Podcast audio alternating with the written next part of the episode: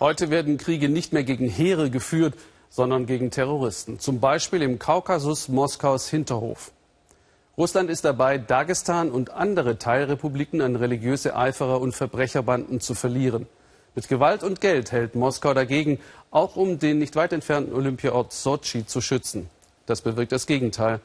Immer mehr junge Männer verschwinden in den Untergrund, kämpfen für ein kaukasisches Emirat, berichtet Goline Attal. Sie wähnen sich auf dem Weg ins Paradies. Junge Männer des Kaukasus-Emirats, einer Terrorbewegung. Sie sind unter Beschuss. Sie legen Sprengfallen. Oder sie filmen sich beim Fastenbrechen im Wald. Einer von ihnen war Mohammad Radushkaev, 31.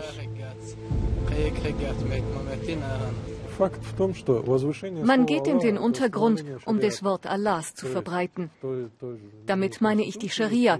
Die Scharia steht über allen Gesetzen, die von Menschen geschrieben wurden, in jedem Land. Mohammed sah einmal ganz anders aus. Er trank gerne Wein und er leistete seinen Wehrdienst in Russlands Armee. Die Opfer des Tschetschenienkriegs, die Islamfeindlichkeit überall, habe ihn radikalisiert, versucht er zu erklären. Putin wird für immer mein Feind sein. Er hat die Hälfte meines Volkes vernichtet. Er ist kein guter Präsident. Ich persönlich empfinde für ihn nur Hass.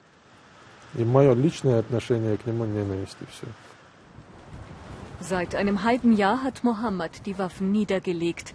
Eine Wendung. Mit Waffen könne man nichts lösen, sagt er nun. Am liebsten würde er sein Haus weiterbauen für die Familie. Aber jetzt müsse er erst mal weg von hier. Der Geheimdienst und seine alten Waffenbrüder ließen ihn nicht in Ruhe. Ist Sochi im Visier seiner Ex-Gefährten? Ich fürchte, dass der russische Geheimdienst selbst einen Anschlag inszenieren wird und danach werden sie sagen, dass man alle Salafisten töten muss um den Terror zu bekämpfen. Im Nordkaukasus schwelt ein Krieg, ein Bürgerkrieg, der auf beiden Seiten Opfer fordert. Und Olympia treibt die Gewalt noch weiter an. Im Dorf Taschkapur. Osman Magomedov und seine Söhne besuchen den Friedhof. Ein frisches Grab, das Grab seines dritten Sohnes, getötet im Dienst. Er war Polizist, wie der Vater. Jemand hat meinem Sohn genau ins Gesicht geschossen. Wie kann man den, der sowas tut, einen Menschen nennen? Saur Magomedov stirbt mit 26 nach einem Überfall auf seinen Checkpoint. Acht Tage lang lag mein Sohn im Koma und in dieser Zeit gab es an seinem Kontrollpunkt jeden Tag Schießereien. Drei seiner Kollegen wurden auch ins Krankenhaus gebracht. Wie das alles hier weitergehen soll, weiß ich nicht. Die Magomedows waren schon immer Polizisten, aber der jüngste Sohn wird diese Tradition brechen. Auch wenn es im Dorf eigentlich keine andere Arbeit gibt für die Männer. Putin verehren wir Dagestaner. Er hat uns Brüder genannt. Aber hier sind einfach so viele junge Leute arbeitslos. Die brauchen Geld, um zu überleben, um ihre Familien zu ernähren. Und diese Notlage nutzen die Radikalen aus. Die locken die Jungen mit Geld.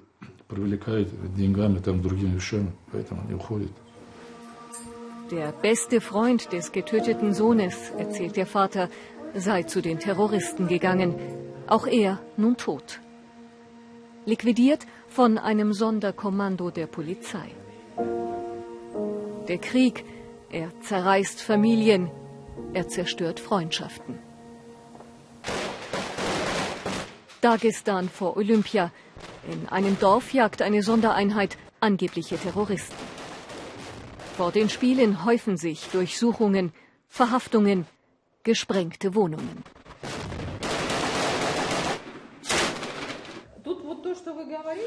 Die Menschenrechtlerin Jelena Denisenko berät die Opfer dieser Repressionswelle. Sie ist Anwältin. Doch an Recht und Gesetz in Dagestan glaubt sie nicht mehr. Die Polizei sucht sich gezielt junge, verschleierte Frauen aus und junge Männer mit Bart. Die werden entführt, werden festgehalten, man nimmt DNA-Proben. Sie sagen, sie wollen eine DNA-Datenbank anlegen für alle Salafisten. Eine Verschleppung am helllichten Tag. Der Geheimdienst entführt einen jungen Mann, gefilmt von einem Nachbarn. Ein 23-jähriger Bäcker auf dem Weg zu einem Fußballspiel, erklärt Jelena. Er galt als strenggläubig. Radikal sei er nicht gewesen. Man geht sehr hart vor gegen die Entführten. Sie werden zusammengeschlagen, erpresst, bedroht, damit sie sich selbst belasten. Sie halten das nicht aus und werden deshalb oft selbst zu Terroristen. Polizei von Dagestan, gib uns unseren Sohn zurück, steht geschrieben. Mit diesen Plakaten geht die Mutter von Sahrab Abakar manchmal demonstrieren. Seit Monaten wartet die Familie auf ein Lebenszeichen. Sohrabs Frau erwartet bald ihr erstes Kind. Sie alle fühlen sich wie gelähmt.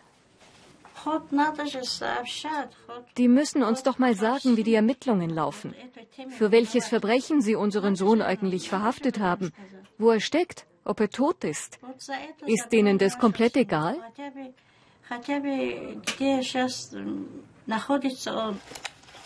Die letzten Aufnahmen von Zachrab. Über ihre Gefühle mag seine Frau nicht reden. Sie könne es auch gar nicht.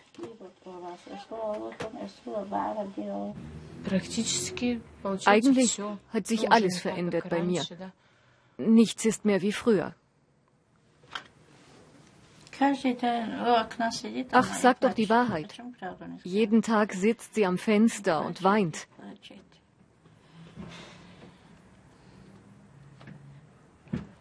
Sie ist ja selbst ohne Vater aufgewachsen. Und ich will nicht, dass mein Enkel auch ohne Vater groß wird. Dagestan, Land der verlorenen Söhne. Hier lernen die Kinder früh, die zu hassen, die ihre Väter töten.